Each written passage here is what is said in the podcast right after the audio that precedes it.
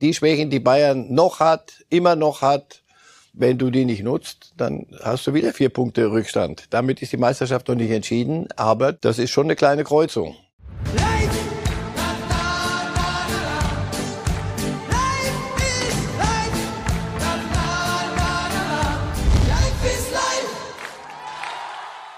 Breaking News bei Reif ist live. Jesse March ist nicht mehr Trainer bei RB Leipzig. Vor kurzem wurde die Trennung bekannt gegeben vom Coach. Das werden wir heute besprechen. Außerdem neue Entwicklungen rund um das Knallerspiel zwischen Dortmund und Bayern. Es liegt jetzt eine Strafanzeige gegen Jude Bellingham vor. Das werden wir Ihnen im weiteren Verlauf der Sendung näher bringen und erklären, einordnen, vielleicht auch streiten mit Marcel Reif. Guten Morgen, Herr Reif. Guten Morgen. Ihr erstes Gefühl rückblickend auf das Spiel zwischen Dortmund und Bayern. Großes Spektakel, auch großes Niveau? Fand ich nicht. Also Spektakel ja, wild ja, offen ja, aber sehr, sehr viele Fehler, auch technische Fehler. Also insofern, fußballerisch war ich nicht äh, so begeistert, aber ich war erschöpft nach dem Spiel, weil eben wirklich viel los war. Also für den vornehmen Fremden war das aufregend. Wunderbar. Wir steigen ein mit dem ersten Hauptthema dieses Spiels, liebe Fußballfans, der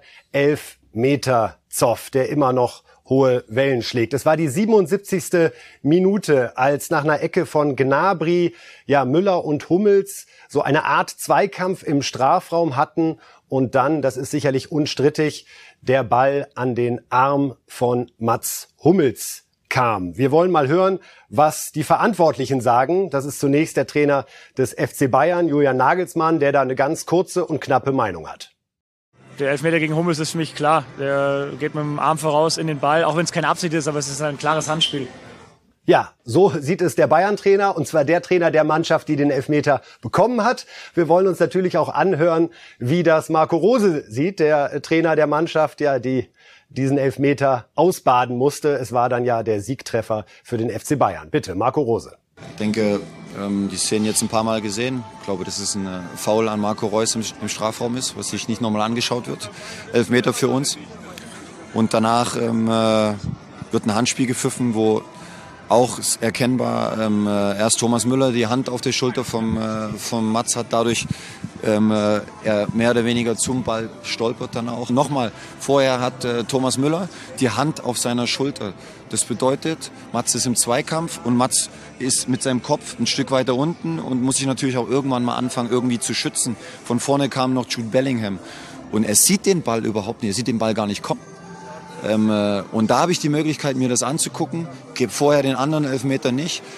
Und es ist schade, dass wir nach so einem Spiel ganz viel über den Schiedsrichter reden müssen. Ja, die Trainer Nagelsmann und Rose haben die Meinungen ausgetauscht. Herr Reif, jetzt sind Sie am Zug. Elfmeter, ja oder nein?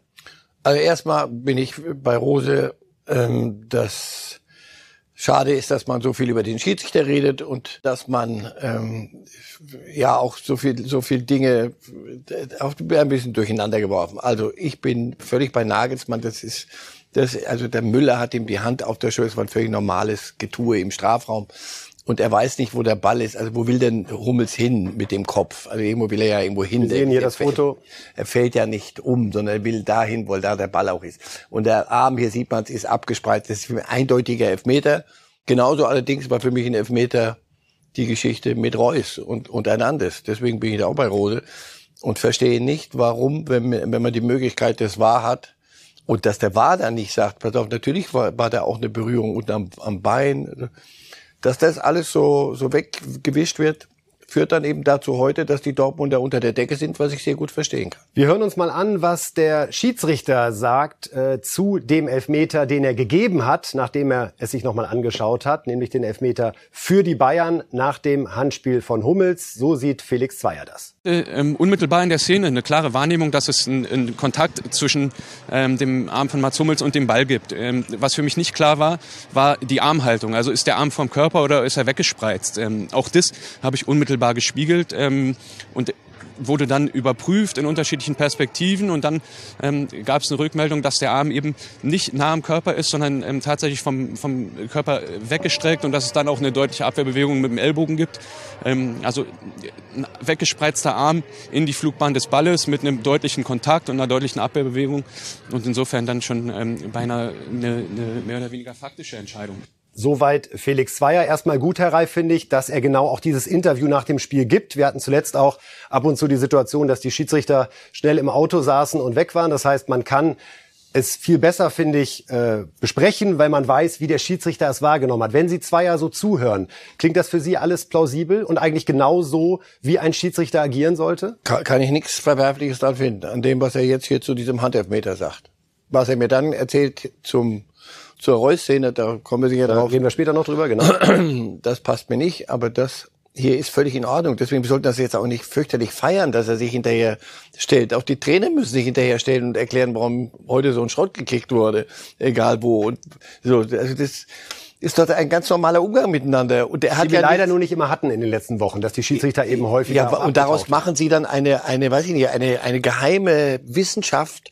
Da kann man nicht drüber reden. Das darf niemand. Oh, das das versteht ihr alle nicht.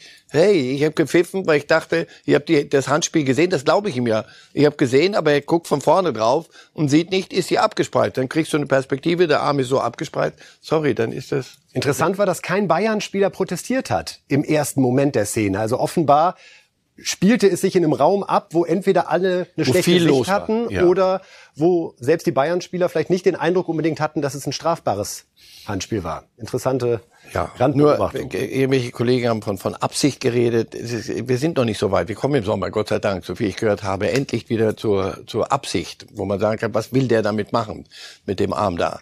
Äh, aber das hat keine Absicht, sondern der Arm ist hier und dann wehrt er den Ball da ab im Strafraum und das ist, das ist ein Elfmeter. Ich weiß nicht, warum, was daran so kompliziert ist. Besondere Schärfe ist jetzt reingekommen in die Diskussion, weil eben Jude Bellingham sich hinterher geäußert hat und einen Bezug hergestellt hat zu einem der größten Bundesliga-Skandale, die wir hatten. Bellingham hat nämlich gesagt, du gibst einem Schiedsrichter, der vorher schon mal ein Spiel verschoben hat, das größte Spiel in Deutschland. Was erwartest du dann? Harte Sätze, die äh, zumindest die Interpretation zulassen, dass er ihm hier an der Stelle Schiebung unterstellt. Nochmal zur Erinnerung, es war der sogenannte Heutzer-Skandal 2004, 2005. Damals der Schiedsrichter Robert Heutzer, der mehrere Spiele manipuliert hat äh, in Zusammenarbeit mit der Wettmafia. Er ist damals auch ins Gefängnis geschickt worden, ist verurteilt worden. Und ähm, hier sehen wir Zweier bei einem dieser Skandalspiele. Damals Heutzer, hat er, Heutzer. Entschuldigung, Heutzer, äh, danke Herr Reif, bei einem dieser Skandalspiele, wo er im Penzer mit Rot vom Platz gestellt hatte, um Paderborn in die nächste Runde beim DFB-Pokal zu bringen. Und dieser Felix Zweier war in einem Spiel damals bei Wuppertal gegen Werder zwei Linienrichter und hat auch 300 Euro damals angenommen als Bestechungsgeld und sollte eben da entsprechend unterstützend tätig werden. Er hat sich dann auch bei der Aufklärung laut DFB hervorgetan, so dass man es bei ihm bei sechs Monaten Sperre belassen hat. Herr Reif, zum einen die Aussage von Bellingham. In Ordnung, dass er diesen Bezug herstellt? Nein, ungehörig. Ungehörig und das, das wird der Kontrollausschuss, denke ich mal, das Sportgericht sich damit beschäftigen. Da gibt es eine Geldstrafe und intern wird man ihm hoffentlich sagen, hör zu, da warst du zwei Jahre alt, glaube ich, als, als das war. Ähm, das hast du sicher irgendwo aufgeschnappt in der Kabine oder so. Und da hätte es auch bleiben sollen. Also, dass man ihm der Erregung äh, Zeug redet. Also, das hier, diesen Bezug herzustellen, ist, ist abenteuerlich. Hör auf, Leute. Wenn, wenn wir das, wenn wir uns auf die Ebene begeben, dann können wir den Laden dicht machen. Deswegen, der wird seine Strafe nämlich ankriegen und damit hat es sich. Die andere Grundsatzfrage, Herr Reif, ist, ist es in Ordnung, dass Zweier als Schiedsrichter weitermachen durfte, obwohl er einmal Geld angenommen hat in der Rolle. Unter den Schiedsrichtern gibt es da eine sehr emotionale Diskussion und auch zwei Lager. Die einen, die sagen, ein Schiedsrichter muss moralisch so einwandfrei sein, dass, auch wenn es in Anführungszeichen nur 300 Euro waren, er hat den Sport verraten, da muss Schluss sein. Andere sagen, Kronzeugenregelung in gewisser Weise. Er hat geholfen, aufzuklären. Er hat sich dann offenbart. Und wenn es leistungsmäßig in Ordnung ist, hat er eine zweite Chance verdient. Wo stehen Sie? Weiß nicht, auf dem Boden des, des Christentums, glaube ich. Die zweite Chance hat jeder verdient. Oder aber du sagst, nee, Schiedsrichter ist dann doch schon so, so ein Ding. Wenn da einmal was war, da nicht. Also das jetzt im Nachhinein nochmal zurückrollen, da, da bin ich überfordert. Ähm, ich weiß nicht, wie ich damals äh, reagiert hätte, aber in, aber bei Ihnen höre ich eher das äh, Verzeihen In der Regel sage ich, Chance. wenn jemand bereut und und und die Dinge offen darlegt und dann hat jeder Mensch eine zweite Chance verdient. Ja, und jetzt gibt und es hat aber mit dem Elfmeter gestern und mit Absolut, das sind zwei völlig unterschiedliche Themen. Die eine Frage ist, oh. war es ein Elfmeter? Ja, nein. So. Die andere Frage ist, äh, ist es in Ordnung, dass Zweier nach seiner Rolle im Holzer-Skandal trotzdem nochmal wieder die intern viele beschäftigt und das auch nicht das ist nicht gut für den Laden also da allein aus aus strategischen Gründen hätte ich jetzt gesagt dass der DFB sagt nee das können wir nicht machen weil wir kriegen die Truppe die sagt komm lass ihn doch die andere die sagt nee so und gestern äußert sich Herr Grefe dann und dann gibt's wieder Menschen die sagen guck mal der hat den der ist in dem anderen Lager und so das gibt es gibt so ein so eine so ein Gewaber von Dingen das ist nicht gut aber das ist äh, hat mit, der, mit den Entscheidungen gestern nichts zu tun, wirklich. Karl-Heinz Rummenigge, der ehemalige Vorstandsvorsitzende des FC Bayern, äh, war gestern hier bei Bild Live zu Gast, hat das Spiel Dortmund gegen Bayern analysiert und das sagt er zu den Vorwürfen von Bellingham. Sorry, da muss ich den jungen Mann muss ich korrigieren. Dieser Elfmeter von Felix Zweier war korrekt. Und er hat, ich meine, er, er ist überprüft worden im Keller im Videokeller. Er hat ihn sich dann angeschaut auf dem Platz und ich meine, wir haben ihn auch im Fernsehen in der Super Slow-Mo gesehen und ich muss klar sagen, klar bin ich ein Stück äh, parteiisch, aber ich bin nicht so parteiisch, dass ich nicht sagen würde, es war keiner, es war einer. Soweit also Karl-Heinz Rummenigge zu Bellinghams Kritik. Ja, und jetzt die neueste Entwicklung in dem Fall, die äh, ja doch zeigt, wie hoch die Emotionen da auch auf Schiedsrichterseite schlagen. Es gibt jetzt eine Anzeige gegen Jude Bellingham wegen Beleidigung, übler Nachrede und Verleumdung bezogen auf diese Aussagen.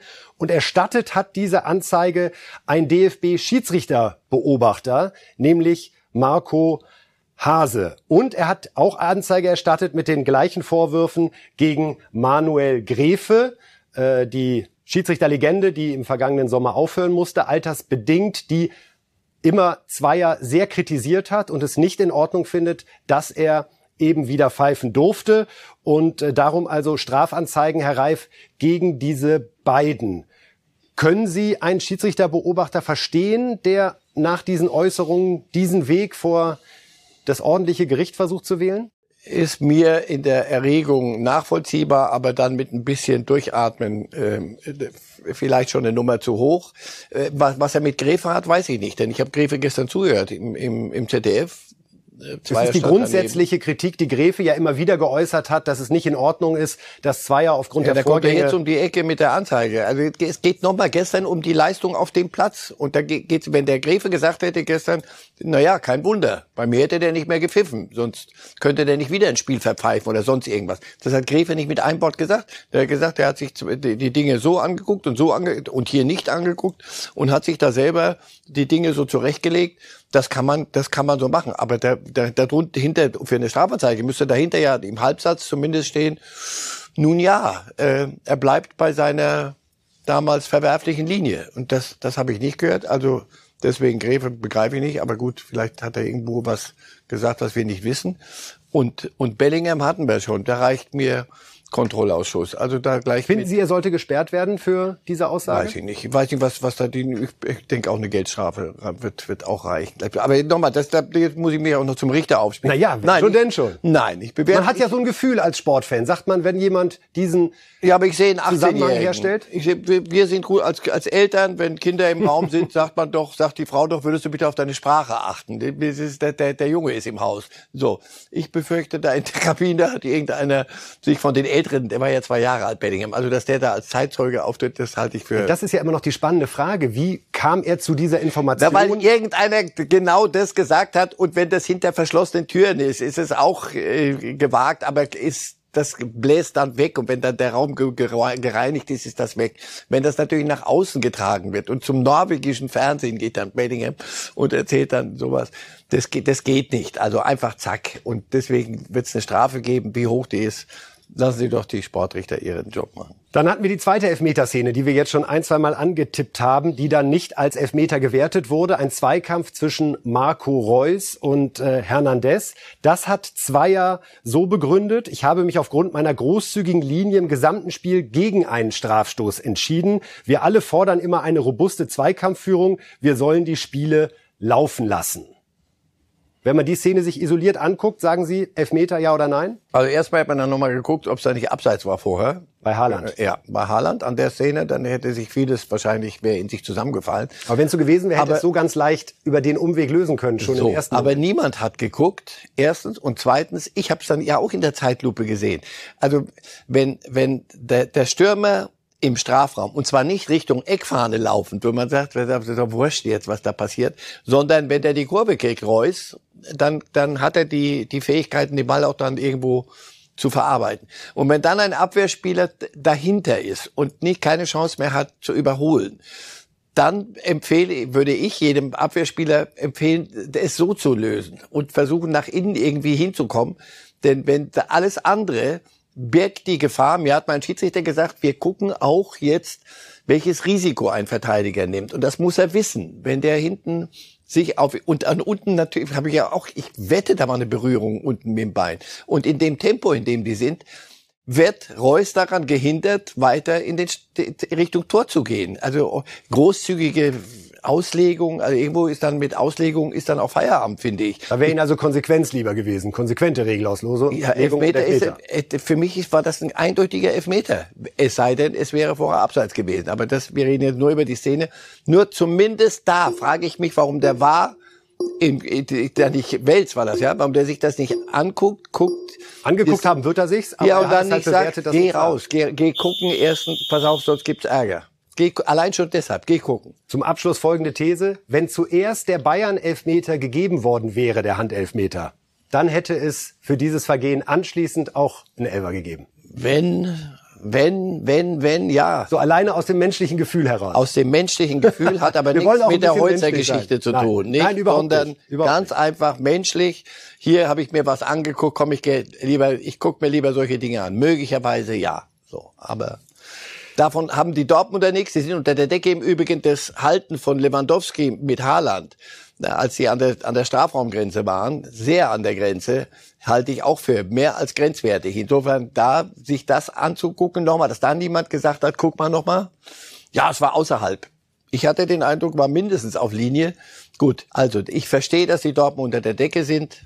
Sie haben nichts mehr davon. Wir reden jetzt über die sportlichen Folgen dieses Spiels, den Meisterkampf, Herr Reif. Da wären wir. Vier Und Punkte. gucken einmal auf die Spitzengruppe der Tabelle. Wie sieht es in der oberen Hälfte gerade aus? Der FC Bayern jetzt also vier Punkte vor Borussia Dortmund. Herr Reif, das hatten wir schon zweimal in dieser Saison und immer wieder hat Bayern dann gepatzt und Dortmund konnte auf einen Punkt rankommen. Ausgerechnet im direkten Duell haben sie es jetzt wieder hergestellt. Glauben Sie, das ist jetzt schon für die nächsten Wochen, zumindest für die nächsten Wochen, etwas, was Bayern etwas mehr Stabilität verleiht, was Ergebnisse in der Bundesliga betrifft? Also sie haben einiges angeboten gestern, die Bayern in der Abwehr. Von Davis über Upamecano, ähm, auch Hernandez in der Szene. Also pff, ja, nur es wird halt nicht genutzt. Punkt. Und wenn du die, die Schwächen, die Bayern noch hat, immer noch hat, wenn du die nicht nutzt, dann hast du wieder vier Punkte Rückstand. Damit ist die Meisterschaft noch nicht entschieden, aber das war, haben die ja beide vor dem Spiel kein Hehl draus gemacht. Das ist schon eine kleine Kreuzung. Sie sprechen die Abwehrthemen an, Herr Reif. Das ist ja nicht nur beim FC Bayern gerade ein Thema, sondern natürlich auch bei Borussia Dortmund. Mats Hummels war gestern bei allen drei Gegentoren mittendrin. Beim zweiten konnte er wirklich nichts dafür. Da wurde er von Guerrero angeschossen, aber er war halt auch dort mittendrin. Ähm, ja, wie ist das mit Mats Hummels und seiner aktuellen Form? Auch dazu haben wir mit Karl-Heinz Rummenigge gesprochen. dass wenn Mats in Laufduelle rein muss, dass das dann natürlich auch ein bisschen dem Alter geschuldet ist. Wenn das Spiel auf ihn ko- äh, kommt und er in der, in der Box steht, wie es so schön heißt, dann ist er noch gut. Also ich glaube nicht, ich meine, er hat Pech gehabt heute, muss man klar sagen. Beim 1, beim, beim 1-1 sieht er natürlich schlecht aus, ist klar. Beim zweiten Tor kann er nichts dafür, dass, der, dass er angeschossen wird von Guerrero. Und beim dritten Tor, ich sag, ich habe immer gesagt, äh, wenn du schon kein Glück hast, dann kommt das Pech noch dazu. Das sind so Tage, der wird jetzt nach Hause gehen und natürlich unglücklich sein, aber er ist trotzdem, glaube ich, für Borussia Dortmund noch eben ein wichtiger Bestandteil dieser Mannschaft, weil er von der Persönlichkeit her ist er schon noch ein äh, sehr arrivierter Spieler in der, in der Truppe. Soweit Karl-Heinz Rummenigge über Mats Hummels. Wie sehen Sie die Entwicklung von Mats Hummels, Herr Reif? Ist das noch der Mats Hummels, mit dem wir 2014 Weltmeister geworden sind? Ist er in bestimmten Situationen ja wirklich äh, überfordert? Wie ist Ihr Bild. Überfordert, großes Wort. Sieben Jahre später, wenn es nicht so wäre, also wenn er immer noch der, derselbe wäre, der gleiche zumindest, wie 2014, dann hätte er irgendwas entdeckt, was wir, wir beide wofür uns wir patentieren wären, ja? lassen sollten. Ja. ähm, er war nie ein Sprinter. Und wenn du älter wirst, wirst du nicht schneller. Also das sind so banaler kann man es nicht sagen. Und wenn man sich die drei Tore anguckt, also das zweite hat ist wirklich wurscht, wer da stand. Absolut, sind wir uns einig. Punkt, ehrlich, weil sonst wird zu viel. Das, das dritte, er geht zur Richtung Ball und macht ein Handspiel, das hätten andere auch hingekriegt. Also das hat nichts mit, mit, ist er überfordert mittlerweile, ist er, ist er zu alt, hat nichts zu tun. Bei der ersten Szene, das ist Mats Hummels. Das erstens, ähm, ja, dann kommt Müller, der das sehr geschickt macht, und dann kommt im Tempo Lewandowski. Da passt da alles. Wo war die, wo ist dann die Absicherung für für Mats Hummels? Wenn du weißt, Mats Hummels in in dem Gelände äh, alleine stehen lassen. Er hat übrigens, der Ball wurde ja geblockt von Müller, den er gespielt hat, den er dann ein Ja, bisschen lässig, ein bisschen spielen wollte. hat. Das wird ihm niemand schenken. Dieses Tor geht, geht auf ihn in, in der ganzen Sache. Da bin ich aber bei Kalle Rummenigge und das, das ist doch die Frage, die sich Dortmund immer stellen. Akanji, der seit, weiß ich nicht, seit gefühlt fünf Jahren eines der größten Innenverteidiger-Talente äh, in diesem Kosmos ist und immer wieder brau, äh, bei dem hast du immer das Gefühl, der braucht immer noch einen Herbergsvater da, der sich um ihn kümmert und, und, und aufpasst. Und dafür ist, ist Hummels geholt als Mentalitätsspieler. Der- Achtung, das Hat er die. Erwartungen erfüllt, die Dortmund an ihn geknüpft Ja, hat? und- 2019 ist er zurückgekehrt? In, in vielfacher Hinsicht ja. Sie haben Champions League immer wieder erreicht. Sie waren immer mit dran und der hat DFB-Pokal gewonnen? also und er hat immer wieder ähm, super Leistungen gezeigt. Aber nochmal, wenn in der Nähe des Mittelkreises er ein Ball spielt, der geblockt wird und dann geht's ins Sprinten und niemand ist da, der da hinten aufpasst und absichert, wirst du, wird, wird, wird es Probleme geben. Sehen wir ihn bei der WM für Deutschland? wenn er kerngesund ist, topfit ist und bereit ist, auszuhelfen, wenn man so etwas braucht und da um ihn herum Jüngere sind, die gibt es, die schneller sind, dann kann er dir immer noch helfen. Ja, die sportliche Analyse dieses Spiels, liebe Fußballfans. Wir wollen noch mal reinhören, was denn äh, Julian Nagelsmann und Leon Goretzka nach diesem 3 zu 2 Sieg zu sagen hatten. Ja, sehr wichtiger Sieg. Ähm, ich finde auch verdient. Es wird natürlich viel über die Elfmetersituation jetzt gesprochen, aber ich glaube trotzdem, dass wir über die 90 Minuten die deutlich gefährlichere Mannschaft waren. Wir hatten eine klare Chance, vor allem in der ersten Halbzeit müssen wir, glaube ich, das Ergebnis etwas deutlicher gestalten. Dann wird es auch, glaube ich, nicht so ganz so hektisch äh, gegen Ende des Spiels. Also ich würde sagen, die meisten Strecken des Spiels waren wir schon die bessere Mannschaft. Ich glaube, gerade in der ersten Halbzeit haben wir es sehr gut gemacht, sehr hohe Ballgewinne gehabt und äh, ja auch einige hochkarätige Torchancen gehabt. Wir hatten auch eine Phase in der zweiten Halbzeit, wo Dortmund besser war, das muss man auch sagen. Ähm, aber ich glaube, wenn wir in der ersten Halbzeit unsere Chancen nutzen und die ein oder andere, äh, den einen oder anderen hohen Ballgewinn noch besser ausspielen, dann können wir das Spiel schon in der ersten Halbzeit entscheiden. Ja, die Analyse Nagelsmann Goretzka, Herr Reif, Sie nicken? Goretzka, für, für ja. Es gab aber in der zweiten Halbzeit durchaus Phasen, wo ich Dortmund sehr viel präsenter fand und die, die Bayern haben mir da gar nicht so gut gefallen. Also, aber ja, ich denke auch, unterm Strich, ein 2-2, ohne eine Schiedsrichterdiskussion. Oder ein Da- 3 zu 3 mit Ja, einem weiteren alle- Elfmeter. all ja, good. Hätten Und wir ich denke, alle gut schlafen können. Und die Bayern sogar gut auch, vermutlich. Ja, ich glaube auch. Ich glaube auch. Marco Rose hat auch noch mal äh, Revue passiert und nach vorne geblickt nach dieser 2 zu 3 Niederlage. Wenn er ständig auf 180 wäre, wäre ich Herzinfarkt gefährdet. Deswegen habe ich äh, ihn wieder etwas runtergefahren. Äh, nach dem Champions League aus Knacks, nach einem verlorenen Spiel in Leipzig Knacks. Bis hierhin sind wir immer gut zurückgekommen, finde ich. Und ähm, äh, mit all den Themen, die wir bis hierhin hatten, die Saison, ähm, äh, sind wir sehr gut umgegangen, haben jetzt 30 Punkte. Das Spiel heute, das wollten wir gewinnen. Ähm, äh, wir nehmen daraus mit, dass wir noch mehr arbeiten, noch härter arbeiten müssen, um, äh, um an Bayern dran zu bleiben und, und dran zu kommen. Und jetzt ähm, äh, geht es wieder darum, ähm, äh, ja, die Krone zu richten und weiterzumachen. Nächstes Wochenende gegen Bochum, jetzt am Dienstag in der Champions League gegen Besiktas. Ja, so ein Bild, was ich auch lange nicht mehr gehört habe von einem Fußballtrainer. Herr Reif, es geht doch um die Krone jetzt zu richten. Der vornehme Fremde fragt sich, welche Krone. Ja, reicht der DFB-Pokalsieg, um äh, von einer Krone zu Nein, sprechen? also lass mal. Er, er hat doch sehr gut gesagt, was sie, was sie zu bewältigen hatten die letzten Wochen. Und das in Lissabon war, war ein Debakel. Das war weit, weit unter ihren unter ihren Möglichkeiten und das hat richtig wehgetan. Deswegen wäre gestern natürlich, das wäre schon ein Befreiungsschlag gewesen nach innen. Jetzt sich die Tabelle am Ende, glaube ich, wird sich sowieso zurechtruckeln. Aber wurscht, da ist ja noch Zeit. Nur jetzt kurzfristig wäre das genau das gewesen, was der Club und die, dieses dieses Team gebraucht hätte. So, jetzt haben sie müssen sie wieder, ja, sie müssen besser werden, hat er gesagt.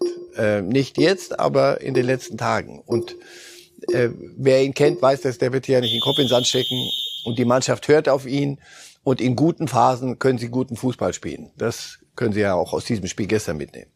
Und Dortmund ist unsere große Hoffnung in der Europa League. Wirklicherweise gewinnen wir da mal wieder das Ding, das erste Mal seit 1997. Ja, dramatische Trainerentwicklung bei RB Leipzig. Jesse March ist entlassen worden. Und wir können uns anfangs mal die beiden Tore anschauen, die dann letztendlich zu diesem Schritt geführt haben. Am Freitag verlor ja Leipzig bei Union Berlin. Hier sehen wir nochmal die Treffer. Zunächst das 1 zu 0 von Abuni und dann anschließend macht Baumgartel das zweite Tor und Leverkusen verliert schon zum dritten Mal in Folge, Herr Reif. Leipzig. Es Leipzig. Leverkusen hat gestern knapp gewonnen. Sehen Sie, ab und ja, zu mache ich den kleinen Test, ob Sie auch wirklich zuhören. Also drei Niederlagen von Leipzig zuletzt, nachdem Sie vorher Dortmund geschlagen hatten. Was ist das für Sie für eine Entwicklung am Ende gewesen? Na, wenn du die letzten drei verlierst, die, sicher keine gute Wie kam es dazu, nachdem man gerade Dortmund geschlagen hatte? Ja, das war ja das Überraschende. Sie hat ja die ganze Zeit so, eine, so ein Auf und Ab. Und immer wieder sagte man, ja, das ist ein neuer Trainer, ein anderer Ansatz, weniger Ballbesitz als unter Nagelsmann. Die Mannschaft muss sich erst finden. Corona, Trainer nicht auf der, auf der Bank, ähm, Ausfälle, Verletzungen. Alles richtig. Und dann musst du doch irgendwann das letzte Spiel nehmen. Also ich glaube, das war ja auch der Eindruck, der, der dann den Ausschlag gegeben hat. Also ich habe das Spiel gesehen gegen Union. Leipzig hat einfach das, was da verlangt wurde, nicht angenommen. Das war weder von der, von der, vom Einsatz her, von der Leidenschaft. Also wenn du schon, wenn du schon dahin fährst und du weißt, pass auf, jetzt ist wieder Köpenick, äh, jetzt geht's die feine Klinge, lass mal, jetzt müssen wir was anderes machen. Darauf waren sie weder, hatte ich den Eindruck, nicht vorbereitet und auch nicht in der Lage. Am Ende hat äh, die Schlussoffensive kam von Union. Misslich nur, dass sie da schon geführt haben. Insofern, da kam nichts mehr. Also auch Fitness fand ich nicht so wirklich berauschend. Und diese Mannschaft äh, spielt unter ihren Möglichkeiten letztlich. Also ein Strich drunter, so die Durchschnittsleistungen. Ja, mit Ausreißern nach oben, wo du das, guck mal, Ah, das ist wieder Leipzig, sonst wären die ja nicht Vizemeister. Die haben das ja nicht irgendwo im, gegen Paris auch gespielt. Black Friday geholt, ja, so, sondern schon sich erarbeitet und können international mithalten und dann in der Liga kriegst du es nicht hin. Und da hatte ich, also in, in, in, in Köpenick hatte ich den Eindruck am Freitagabend, die Mannschaft folgt ihm nicht. Er war ja auch nicht da, befand sich ja, aufgrund seiner ja, Corona-Infektion vorbereitet in häuslicher Isolation. Und wenn, wenn man dann Mitzlaff gehört hat, den, den Clubboss nach dem Spiel, hatte ich den Verdacht, ich glaube, wir können uns das Zitat nochmal eben in der Grafik anschauen, bevor wir dann zu unserer Kollegin Yvonne Gabriel nach Leipzig schalten. Ja, wenn dein Boss nach einer Niederlage sagt, das war eine desolate Leistung, wir müssen uns Gedanken machen und dann gehört alles auf den Tisch, wir haben einen Kader, der sicherlich zu den drei, vier besten Mannschaften der Bundesliga gehört. Das ist auch unser Anspruch. Und, und, und darum geht's ja. Es geht ja darum nicht, dass ein Trainer, äh, passiert auch in Freiburg oder sowas, dass also ein Trainer mehr aus der Mannschaft rausholt, als da eigentlich drin ist. Oder in Mainz oder so. Unfassbar, unfassbar. Aber ansonsten ist doch der Anspruch an einen Trainer, pass auf, hier hast du einen Kader, den hast du auch so gewollt du holst bitte das raus, was da drin ist. Und das haben, hat er nicht hingekriegt. Und deswegen ist das, äh, die Welt geht nicht unter, auch für ihn nicht. Aber ich glaube, das Ende der Reise war klar. Ja, fünf Punkte sind es jetzt hinter der Champions League, aber auch nur fünf Punkte Rückstand auf die Relegation. Und äh, freue mich, dass Yvonne Gabriel, unsere RB-Reporterin, jetzt zugeschaltet ist. Hallo Yvonne. Kannst du uns einmal berichten, was in den Stunden seit dieser Union-Niederlage passiert ist bei Leipzig? Ihr habt es ja angesprochen, also Oliver Minzlaff, wer ihn kennt, ist ja eigentlich immer sehr sachlich, sehr ruhig und, und sehr gefasst in seinen Aussagen. Der war Freitag auf 180, also wie ihr es angesprochen habt. Das Ergebnis ist das eine, aber das Auftreten, man hatte auch das Gefühl, die Mannschaft wollte nicht mehr. Also es war jetzt wirklich das Limit erreicht, sie wollte nicht mehr. Ähm, es war auch gestern so, dass die Bosse um Oliver Minzlaff die Köpfe zusammengesteckt haben. Er ist ja am Ende auch der, der den Daumen hebt oder senkt. Hat jetzt nochmal eine Nacht drüber geschlafen, aber war jetzt wirklich auch heute früh dann nach wie vor der Meinung, dass man die Reißleine ziehen muss und äh, Jesse Marsch sofort entlassen muss. Der Mannschaft wurde das heute früh gesagt, so ungefähr vor anderthalb Stunden um zehn, als sie zum Training bestellt worden war. Wie gesagt, da wurde es erst der Mannschaft gesagt und die beiden Co-Trainer, Achim Bayerlotzer, den kennt man ja aus der Bundesliga, und Marco Kort, der zweite Co-Trainer, die werden jetzt bis auf weiteres übernehmen. Äh, Yvonne Achim Bayerlotzer wird übernehmen. Du hast es gerade gesagt. Ist das auch schon definitiv die Lösung bis Saisonende oder geht es darum, jetzt sehr, sehr schnell einen, ja, eventuell großen Namen oder unbekannten Namen, aber auf jeden Fall einen neuen Namen in Leipzig zu präsentieren? Ja, Oliver Minzlaff bastelt auf jeden Fall an einem neuen Namen. Er ist da in der Spur, akquiriert sein Netzwerk, hat natürlich auch schon ein, zwei Ideen. Man hört aus dem Club, dass es wohl drei, vier Kandidaten gibt, mit denen er jetzt in die intensiveren Gespräche gibt. Aber das sagt so mein Gefühl, das Programm ist ja jetzt auch super knackig bis Weihnachten, ähm, dass das jetzt erstmal bis zur Winterpause so geht und man den neuen Trainer, das ist auch aus meiner Sicht das Sinnvollste, dann diese sehr kurze Winterpause gibt, um den in Anführungsstrichen Neuaufbau zu beginnen. Ist auch denkbar, dass Leipzig in der Winterpause nochmal Geld rausholt für weitere Transfers? Ist durchaus möglich. Das Geld ist ja auch da letztendlich. Ihr habt es ja auch angesprochen. Sie haben ja auch vor der Saison relativ viel ähm, Einnahmen generiert, relativ gute hochpreisige Spieler verkauft. Ähm, aber ich glaube, das ist nicht der, äh, der vorrangige Ansatz, weil ähm, Oliver Mitzlaff ja am Freitag auch gesagt hat, wir haben einen Kader, der gehört in die Top 4. Also das heißt, sie sind ja von dem Kader überzeugt, der nimmt dann eindeutig auch die Mannschaft in die Pflicht. Das nicht heißt, ich tue euch jetzt im Sommer nochmal zwei, drei neue Leute holen, sondern ihr seid gut genug für die Top 4 und das ist ja ihr Ziel. Und zweitens äh, hat ja Chelsea Murphy zu Saisonbeginn gesagt, wir haben den breitesten Kader der Liga und daran mussten sie sich auch immer messen lassen. Und deswegen fände ich jetzt, sage ich mal, nochmal shoppen zu gehen im Winter den völlig falschen Ansatz. Yvonne, vielen Dank für deine Einschätzung. Du berichtest weiter über den Tag äh, bei Bild.de. Alle Hintergründe zur Trennung von Jesse March. Liebe Grüße nach Leipzig. Herr Reif, wie oft äh, wird Minzlaff noch die Freigabe für Nagelsmann bereuen, die er sich im Sommer zwar hat gut bezahlen lassen, aber natürlich kommt jetzt auch der Gedanke auf. Wäre das mit Nagelsmann so passiert? Keine Sekunde wird das bereuen, weil er die Chance gar nicht hatte. Insofern, wenn er das versucht hätte zu zwingen, Nagelsmann sagt zwar, ja, dann hätte, hätte ich bleiben dürfen, kürzlich, aber das kann nicht funktionieren. Wenn ein Trainer so klar Richtung Bayern tendiert und das ist dann Bayern, dann wäre das nicht zu halten gewesen. Insofern war das alles richtig die, die, neue Spielphilosophie. Man sagt ja, die Mannschaft muss und Trainer müssen zusammenwachsen. Wenn aber die Mannschaft sagt, den Fußball, den der spielt, den wollen wir nicht so spielen. Wir haben keine Lust mehr zu rennen und, und alten Rangnick-Fußball auch zu spielen. Und Marsch ist ja in der Tradition, sondern Nagelsmann. Wir wollen selber kicken, wir sind gut genug, die Olmos und die Forsbecks und so. Das ist ja eine, eine durchaus feinfüßige Mannschaft auch. Das hat nicht funktioniert. Deswegen wird es jetzt darum gehen, einen Trainer zu holen, der das mitmacht ein bisschen mitmacht und nicht nur herkommt und sagt, so, pass auf, ich habe wieder eine neue Idee. Da muss eine Mannschaft dann schon mit, mitmachen auch. Das ist. Haben Sie einen Namen im Kopf? Wer da gut passen würde jetzt für Leipzig? Naja, und deswegen wird es ja ganz sicher bis Weihnachten gehen, weil es liegt ja keiner unter, so viele liegen nicht unter den Bäumen. Tedesco ist ja der Name, der immer wieder ja, gehandelt wird. Das ist eine, ein Thema. Kofeld ist nach Roger Schmidt bei, bei PSW ist, ist immer ein Thema. Der ist aber in, in, in, in Brot und, und Lohn und manche andere auch. Insofern, ja, so, so irgendein sich zusammenbasteln wird nicht gehen, sondern es werden diese Namen sicher sein. Der Desco hat, hat mittlerweile wieder einen guten Ruf, nachdem er Schalke hinter sich gelassen hat. Roger Schmidt wird härter, wir nachfragen, ist ja immer ein Thema. Aber wenn Sie Trainer wären, dann muss man sagen, geht man wahrscheinlich eher zu Leipzig als zu Hertha, oder? Was die Perspektiven betrifft? Oder fürs, fürs Erste würde ich sagen, bevor der Big City Club zuschlägt, würde ich eher, ja, aber nochmal, das, das wird Roger Schmidt schon sich überlegen, wenn er, wenn er es denn wird. Und dann musst du ihn rausholen aus, aus Eindhoven. Das ist auch kein Kasperl-Club, wo du, wo du hingehst, sagst, pass auf, sucht euch einen neuen Trainer, wir nehmen euren.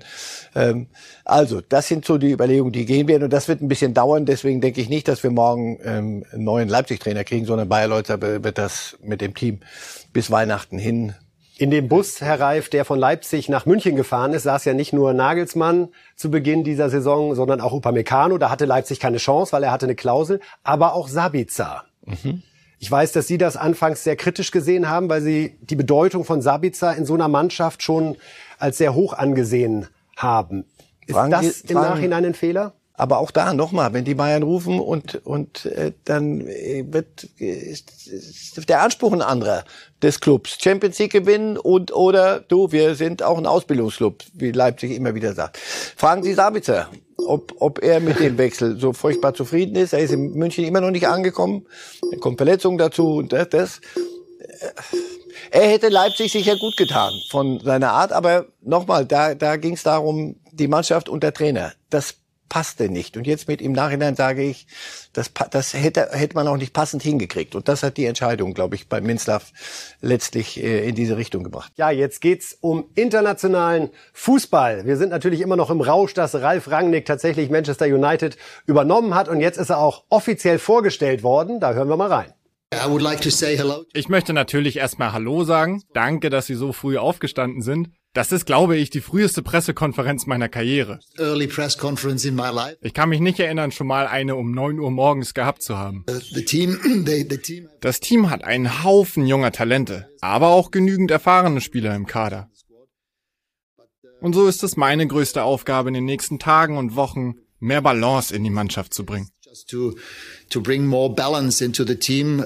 Um, in football for me it's Im Fußball geht es mir darum, den Zufallsfaktor möglichst zu minimieren und Kontrolle über die Partie zu erlangen. Uh, das ist mein Ansatz und ich werde versuchen, diesen herausragenden Spielern dabei zu helfen.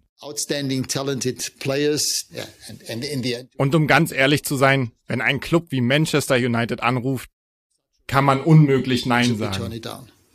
Ein echter Rangnick, Herr Reif. Es geht darum, den Zufallsfaktor zu minimieren. Da haben die englischen Kollegen gleich aus erster Hand erfahren, wie Ralf Rangnick arbeitet und wie er ja auch immer mit großem Erfolg gearbeitet hat. Was glauben Sie, welche Rolle bei diesen Themen Balance, Zufallsfaktor minimieren spielt Cristiano Ronaldo in seinen Überlegungen? Ja, die Balance zwischen Cristiano Ronaldo und dem, und dem Fußball, den Rangnick sich vorstellt. Ja, natürlich wird das und darauf werden wir gucken. Und immer, ich war doch hier, gesagt, also das kann nicht funktionieren. Darauf sagt Ronaldo, warte mal, ich mach mal schnell mal zwei Tore, dann gewinnen wir ein Spiel und dann kommst du nochmal mit deinem Quatsch, den du da erzählst. Aber das wird natürlich, das weiß auch Rangnick. Das, darum Der Ronaldo-Faktor wird am Ende entscheidender sein als das Reduzieren des Zufallsfaktors. Eine Balance herzustellen. Aber Heute spielen sie gegen Crystal Palace. Da sitzt er zum ersten Mal wirklich unten auf der Bank. Old Trafford. Ah, ja, und vorher war er schon so als Schattenmann da. Und Carrick hat das, das, das Training geleitet und saß auf der Bank. Da haben sie vier Punkte geholt aus zwei Spielen. Von daher, ähm, das kann schlimmer laufen. So Und Crystal Palace, jetzt da musst du liefern. Da werden einige sich im Übrigen auch, das ist doch klar, neue, neuer Trainer, werden die äh, einige laufen, die vielleicht vorher getrabt sind, weil sie sich äh, empfehlen wollen. Wir können uns mal anschauen, wie die Tabelle in der Premier League aussieht, denn da gab es schön Bewegung an diesem Wochenende. Man hält es ja kaum für möglich, dass Thomas Tuchel noch verlieren kann äh, mit Chelsea. Hat er aber.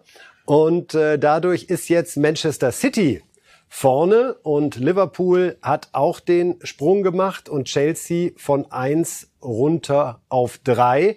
Und nach Manchester United muss man da noch ein bisschen länger suchen auf Platz sieben und heute, wie gesagt, gegen Crystal Palace zuletzt vier Punkte geholt. Herr Reif, Premier League ist jetzt richtig das, was wir uns unter Meisterkampf vorstellen, muss man sagen. Ne? Ja, aber das war immer schon so. Dass, da waren immer drei bis vier. Da sehen wir Crystal Palace in der zweiten Hälfte ganz oben auf ja, Platz elf aktuell. Da waren immer drei bis vier. The Big Four waren immer äh, miteinander unterwegs. United hatte sich da mal verabschiedet für ein paar Jahre, aber ich schätze, dass sie jetzt, sie haben das, die, die, das Potenzial. Nur wie gesagt, das wird die Frage sein, geht das mit Ronaldo oder wie löst er das und auf die Bank setzen, hoi, hoi, hoi, hoi, das schaue ich mir an. Aber natürlich ist das ein anderer, anderer Wettbewerb, weil sie haben halt mehr als zwei, die ministrabel sind. Jetzt gucken wir uns auch mal Tore an. Wir wollen zunächst äh, schauen nach Frankreich wo Paris mit Ballon d'Or-Sieger Lionel Messi äh, gegen Lens gespielt hat. 1 zu 1 auswärts nur. Und wir können uns zunächst mal das Gegentor anschauen. Seko Fofana hat da getroffen. Na, was sieht nicht gut aus? Na, was war das denn, ne? wie wir bei Bildern oh. gerne sagen? Oh ja. Gibt's alles bei uns dazu. Lionel Messi hatte keine sonderlich glänzende Vorstellung an diesem Tag. Das war direkt da vor dem Tor. Schlägt es dann ein. Zweikampf. Ja, und den muss Navas natürlich ja, halten. Ja, also das ist ja. Aber das ist Navas, da brauchst du nichts reden. Damit hat Donnarumma. Und dann in der Nachspielzeit kommt Vinaldum und rettet's für Paris. Zumindest das 1 zu 1. Nicht zum ersten Mal. Die machen es sich selber sehr spannend. Ja, und auch in der Champions League ja noch hochspannend, wie es da für Paris Aber nochmal, das ist Lens, das ist in der Provinz, das ist ihr, die Champions League ist großes Thema, Ballon d'Or ist großes Thema und alles ist großes dann Thema. Um die Ecke. Und dann musst du nach Lens und auch sagen, die, du, wir sind hier in der Provinz, heute gibt's aber mal ein bisschen Erbsensuppe und das schmeckt ihnen nicht. Äh, auch das ist noch keine Mannschaft. Und das ist, das, auch das ist ein Experiment, ähnlich wie mit Ronaldo. Das werden wir beobachten. Real Madrid hat bei Sie sagen das immer so schön, denn Sie haben das Spiel auch gesehen. Wo haben Sie gespielt? Real San Sebastian. Wunderbar. Äh, und da 2 zu 0 gewonnen. Wollen Sie was dazu ja, sagen, Herr Reif? war Vinicius? fußballerisch richtig gut. Und dieses Tor Vinicius ist so im Moment vielleicht the hottest item on the planet, football planet. If you want to see good stuff, watch Vinicius Junior. Den hat Ancelotti neu erfunden. Und Real, ähm, zumal... Und äh, Jovic dann noch übrigens, der, der, der kam dann, weil Benzema sich verletzt hatte. Ähm, Boah, geht da schön rein. Er ist ja einer der, der Bullen gewesen. Freut mich für ihn, dass er da mal.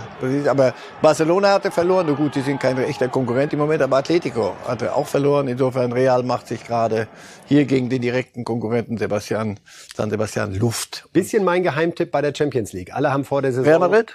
Immer, das mache ich immer, weil ich sag, die alten Männer, die letzte Ausfahrt, groß, mit allem Respekt. Hey, Modric, die alten Herren Benzema, die letzte Ausfahrt Achtet mal drauf, Jungs, da sind wir wieder da. Nee, die spielen guten Fußball. Die Barca-Niederlage haben wir auch noch im Bild. Ein 0 zu 1 gegen Betis Sevilla. Also Xavi kann auch verlieren. Hier sehen wir am Anfang noch Chancen durch Dembele, die aber nicht zum Tor führten. Und dann traf äh, Juanmi für Betis zum 1 zu 0 Sieg. Schön ausgespielt da hinten die Truppe. Hm? Da haben sie richtig am Laufen gehabt. Aber äh, Barcelona war klar, man sich überlegen, nur ist die erste Niederlage, Pflichtspielniederlage unter Xavi. Ja, und zu Hause, das, der, der es wird ein langer Weg. Verpufft natürlich wieder ein bisschen. Ja, aber er hat nie ein Geheimnis draus gemacht. dass dieses Team musst du neu, neu, neu gestalten. Einer, der in der Bundesliga für Leverkusen schöne Sachen gemacht hat, tut das auch gerade in der italienischen Liga. Shananoglu hat eine Ecke direkt äh, reingedreht beim 3 zu 0 Sieg von Inter bei AS Rom. Also ohne Torwartfehler geht's natürlich nicht bei der direkt verwandelten Ecke. So viel müssen wir natürlich dazu sagen. Aber trotzdem, der hat schon ein feines Füßchen. Also immer gehabt. Das hat er immer schon gehabt, ja. Das wird Mourinho, der ist ja Roma-Trainer. Das wird ihm sicher sehr gut gefallen, sowas, weil wir reden ja hier nicht über einen Freizeitkick am Sonntagnachmittag irgendwo im Park, sondern das ist schon Serie A und die Roma möchte schon Champions League spielen. Dafür hat man ja Mourinho geholt. Und dann kriegst du direkte Ecken rein. Da weißt du, das wird nicht einfach. Aber Milan äh, und Inter. Beide. Und Neapel. Es ist ein richtig starker Meisterkampf ja. in Italien, nachdem Juve da jahrelang alles Aber platt gespielt Napoli hat. Napoli hat zwei, drei verloren zu Hause gegen Bergamo, das kleine Bergamo. Ähm, und die beiden Mailänder Vereine sind Erster und Zweiter. Wann ich das das letzte Mal gesehen habe, weiß ich, muss ich selber in den Anfangsjahren gewesen. Da waren das mal große Clubs und jetzt. Ja, auch die 80er Jahre, ja. Inter ja, Mailand ja. hat damals Karl-Heinz Rummenigge für 10 Millionen Mark verpflichtet, und Milan dann gekontert mit den Holländern. So, also das, das war eine spektakuläre Zeit. Im Moment äh, ruckelt sich der italienische Fußball auf eine Art spannend. Bergamo gefällt mir halt immer. Mhm. Dieses Provinzstädtchen, äh, macht es allen schwierig da oben. Jan, Herr Reif, haben Sie eigentlich gerade so eine Lieblingsliga oder wechselt das immer so ein bisschen, wenn Sie so ein Fußball, der Ihnen einfach grundsätzlich besonders gut gefällt oder ja, aber die, die haben alle eine eigene, eigene, eigene Charakter. Also in Spanien, so gestern, Real San Sebastian, das ist die, das, das Feine. Ähm, in England, da ist äh, mehr Power auch noch drin und, und da geht's rund. Italien macht mir gerade nur die, die Tabelle so mehr Spaß. Da bin ich nicht so ein Fan der Art wie Fußball. Karl-Heinz Rummenigge gesagt, Dortmund Bayern ist mittlerweile besser als Barca Real.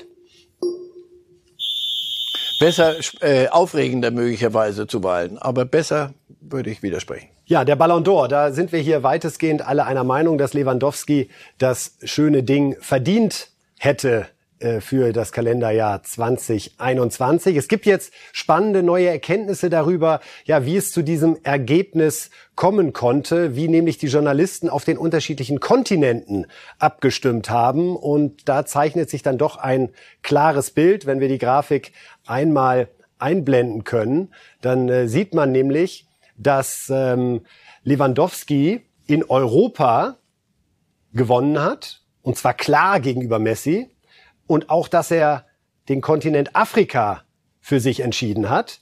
Aber wenn wir dann schauen auf Nordamerika, auf Südamerika, auf Asien und auf Ozeanien, da hat dann wiederum Messi die meisten Stimmen abgegraben. Und das Kuriose ist ja ein bisschen die Geschichte des Ballon d'Or, Herr Reif. Zu der Zeit, zu der zum Beispiel Karl-Heinz Rummenigge gewonnen hat, 1980, 1981, da haben nur europäische Journalisten abgestimmt. Also in gewisser Weise hat er ihn ja eigentlich doch gewonnen. Hat er ihn doch gewonnen. so, nein, aber wenn man sich das anguckt, siehst du doch, das ist da, wo ist die Strahlkraft, äh, glaube ich, entscheidet. Messi, der große Messi, komm, Messi, es kann doch nur Messi sein und anderswo. Südamerika lasse ich mal raus. Also pass auf, da sollten wir ein bisschen fair sein, habe ich mehrfach gesagt. Er hat, und er vor allem, hat Argentinien zur Copa America geführt. Und die Trophäe ist da natürlich viel wert. Viel mehr wert, als wir von hier aus einschätzen können. Lass uns unsere EM und dort die Copa America, das, das ist mindestens gleichrangig. Noch mit mehr Emotionen verbunden, weil es immer nur geht, Brasilien oder, oder Argentinien. Also diesen Zweikampf, und er hat sie dahin geführt die Südamerikaner dürfen ihn wählen. Da, da, da sage ich, komm, ist gut. Und alle anderen zwischen Ozeanien, mit allem Respekt, zwischen Ozeanien und Nordamerika und Karibik sagen, Mensch, Messi, da ist Lewandowski nicht der Typ. Da ist Messi so im, im Dolce Gabbana-Jäckchen auch. Deswegen, die, die, die Wahl ist nachzuvollziehen. Sie bleibt dennoch völlig sachlich äh, daneben, weil 41 Tore ein Rekord in, und zwar nicht in einer Gurkenliga. Nicht in irgendeiner Kasperliga, sondern in der Bundesliga 41 Tore schießen. Das ist, ist einmalig. Das wird, wird das auch nicht wieder geben, nehme nehm ich an. Aber gut. Und da finde ich, gehört hier der Ballon d'Or. Fertig. Wir haben es äh, schon einmal kurz angesprochen. Karl-Heinz Rummenigge hat er als deutscher Stürmer 1980 und 1981 diese Trophäe gewinnen können. Und er hat in äh, Bild Live in unserer Analyse nach dem Topspiel gesagt, dass ja dieser Preis für ihn gar nicht mehr der entscheidende ist. Wir hören mal rein. Ich muss offen und ehrlich sagen, ich habe eigentlich diesen Ballon d'Or seit geraumer Zeit nicht mehr so richtig ernst genommen. Ich glaube, den Ballon d'Or, den die FIFA vergibt, und den vergibt sie ja noch im Januar, der ist viel mehr wert, weil da sind Journalisten dabei, da sind Spieler dabei, da sind alle Trainer dabei. Und ich glaube ganz einfach, dass das, und auch Fans, muss man sagen, dass dieses Spektrum dann weitergeht und dann am Ende des Tages auch möglicherweise gerechter ist. Und ich hoffe, dass Robert dann diesen FIFA-Ballon d'Or, den er im letzten Jahr ja auch gewonnen hat, dann in diesem Jahr wieder verteidigt. Ja, die FIFA-Weltfußballerwahl, Herr Reif. Gehen Sie damit, dass das eigentlich die ehrlichere Wahl ist? Also nach, nach dem Ergebnis jetzt äh, äh, müsste ich ja verrückt sein, wenn ich es nicht sage. Ja. Allein wie die Jury sich zusammensetzt, also dass man sagt, da sind Nationaltrainer dabei, da sind Spieler dabei. Jetzt müsste ich sagen, dass unsere dabei. Kollegen sind zu doof, äh, eine vernünftige Wahl. Wir durften ja beide ah, leider nicht. Ja, eben, wir, wir hätten es entschieden. Ja, das natürlich. Panel setzt sich ja anders zusammen. So. Ich denke, ja. Und ich glaube, dass so ein Panel weniger nach Strahlkraft dann geht und nach, nach Marke geht, sondern nach, äh, was hat er nochmal gemacht in dem letzten Jahr? Lass mal schon mal gucken. Und ich glaube, da wär's, das wird eher in Richtung Lewandowski gehen, glaube ich auch. Und das Ding hätte er dann ja zum zweiten Mal gewonnen. Und es wäre einer der ganz, ganz seltenen Fälle, wo diese FIFA-Wahl von jemandem gewonnen wird, der nicht den Ballon d'Or Gut, aber es geht nicht darum, irgendwas Einzigartiges zu schaffen, sondern ganz einfach, wir bewerten das, was in der in diesem letzten Jahr abgeliefert wurde. Und Lewandowski, muss ich sagen, hat eine Reaktion gezeigt, wo man auch wieder sagt, ne, wir haben Messi gerade gesehen, das war nichts, zweimal in dieser Woche gespielt, zweimal unentschieden. Lewandowski kommt zum Topspiel, macht zwei Tore, steht jetzt bei 16 Treffern in 14 Spielen. Also da hat einer noch nicht fertig. Sie, Sie rechnen schon hoch, ich merke. Knackt er die 41? Ja, genau. Herr Reif, ähm, raus mit der Sprache. Lassen Sie uns noch ein bisschen Zeit, dann äh, gehen wir auf diese Jagd. Ja, das ist Lewandowski. Mir war das klar. Dass der, der wird sich doch nicht in die Ecke sitzen und, und vor sich hin grämen, sondern in Dortmund, als sie gehört haben, du, der hat's nicht gekriegt, nicht gut für uns. Wir schauen jetzt auf die Tipps am Ende zur Champions League, Herr Reif. Ein bisschen Champions League ist ja noch, auch für Borussia Dortmund, ein trauriges Spiel, muss man sagen. Ja. Ich glaube, das ist richtig hart, so noch ein Gruppenspiel Champions League zu haben und du denkst die ganze Zeit dran, oh Gott, wir sind nicht mehr dabei. Äh, sie tippen trotzdem zu einem 3 zu 0 gegen äh, Besiktas. Leipzig gegen Man City ein 0 zu 2. Das würde bedeuten, falls Brügge einen Punkt gegen Paris holt, wäre Leipzig komplett weg vom Fenster, was Sie vermuten? Ich befürchte, ja. Dann also nur zuschauend dabei. Wolfsburg, Lille. Aber Brügge holt nichts gegen PSG. Insofern, es wird gut gehen. Dann wird, also dann kommen wir zumindest in die Europa League ja. mit Leipzig nochmal. Wolfsburg gegen Lille 1 zu 1. Das würde auf jeden Fall bedeuten, dass es nicht in der Champions League weitergeht. Die Gruppe ist äh, sehr herausfordernd, aber eine Chance auf die Europa League wäre dann zumindest dabei. Und möglicherweise, ich sage nochmal, auf die Gefahr, mich unbeliebt zu machen für den deutschen Fußball, wäre eine Europa League mit Wolfsburg, mit Dortmund definitiv, mit Leipzig vielleicht wirklich die große Chance, diesen Titel endlich mal wieder zu gewinnen. Bayern gegen Barca, da atmet man dann mal durch beim FC Bayern in Anbetracht dieses strammen Programms. Eventuell wieder mit Kimmich, hängt ein bisschen davon ab, wie äh, schnell das jetzt geht, ob er einen negativen Test schon vorweisen kann. Auch das wird natürlich dann ein großes Thema. Ja, wir sind im Prinzip am Ende, Herr Reif. Äh, wir machen weiter am Donnerstag um 19 Uhr, da dann die nächste Sendung Reif ist live hier. Herr Reif, vielen Dank, dass Sie da waren. Danke auch. Ihnen alles Gute und schönen Sonntag und tschüss. Leid!